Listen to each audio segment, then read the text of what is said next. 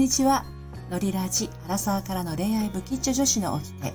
えー、のりぴです。平日17時はライブでオラクル占いをしているものなんですけれども、えー、パソコンオタク、スマホオタクであります、あのー、元パソコンインストラクターのですね、私がスタンド FM1 ヶ月ちょっと使ってみてね、あの、いろいろ思ったことをですね、スタイフの謎という形で時々配信しています。えー、今日はちょっと爆弾投稿みたいになってしまって、あの、立て続けになっておりますけれど、えっ、ー、と、私、アンドロイドユーザーなんですね、普段ね。ですので、あの、このスマートフォン、今録音しているスマートフォンからは、えー、残念ながらライブをコラボしたりとか、えっ、と、この放送にゲストを招待したりということができません。ですが、あの、私は最近 iPad、iPad を買いましたので、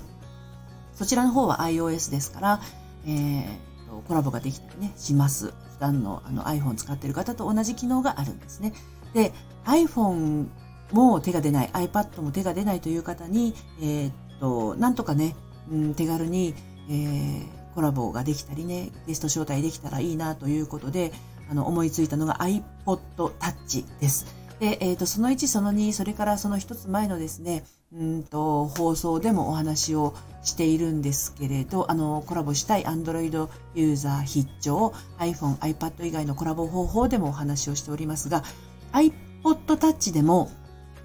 第5世代はダメで、で第6世代からあの、OK。で、2019年発売の第7世代も OK ということで、それは私が持っている第6世代の iPod Touch で検証済みです。えっ、ー、と、中古で第6世代は3000円ぐらいから、えっ、ー、と、第7世代の iPod Touch 中古で1万6000円ぐらいから、で、えっ、ー、と、第7世代の新品で2万4000円ぐらいということで、それはお伝え済みなんですけれど、あの、サイズ感がね、ちょっと小さいよっていう話、4.0インチですので、あの、老眼の人は気をつけてくださいよっていう話をしまして、であとは Wi-Fi 環境がないと使えないよっていう話をその2でお話ししました。で今日はその3ということでもう一つ重要なことがありまして、これはですね、あの、まあ、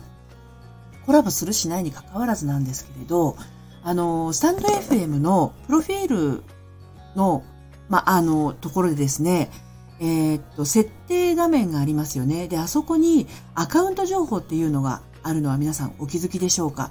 で、これを、あの、メールのログイン、メールを登録して、あとパスワードを設定しておきますと、あの、違う端末でスタンド FM をインストールして、その、えメールアドレスとパスワードでログインをしますと、同じアカウントが引き継がれて、複数端末で、えー、使うことができるということですね。で、私で言うと、今このノリピっていうので、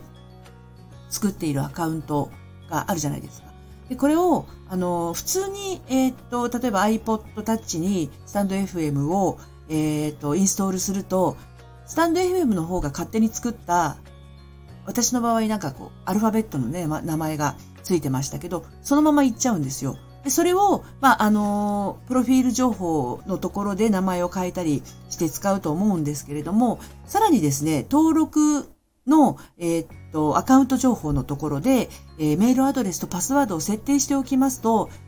あのこの私の場合で言うと、この Android でもノリピだし、iPad に入ってもメールアドレスと、えー、っと、なんだっけ、パスワードでログインしているので、ノリピで使えるし、iPod Touch も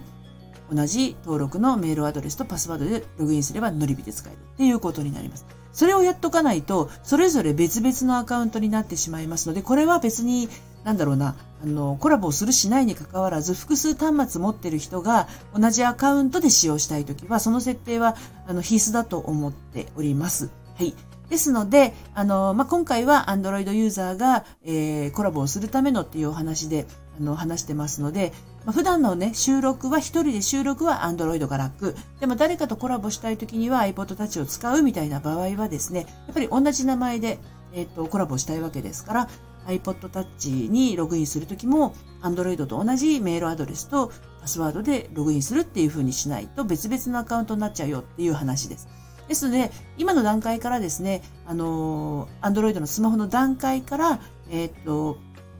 スタンド FM の画面の右下に人型のアイコンがあると思うんですけど、そこを押してもらって、そこを押してもらうと、あ、間違え、そこを押してもらって、右上のね、右上の方に、あの、点々点が横並びになっているところがあると思うので、そこを押してもらって、さらにアカウント情報。っていうところから、うんと、メールアドレスの登録とパスワードを登録しておくと良いんじゃないかなと思います。はい、それでは以上になります。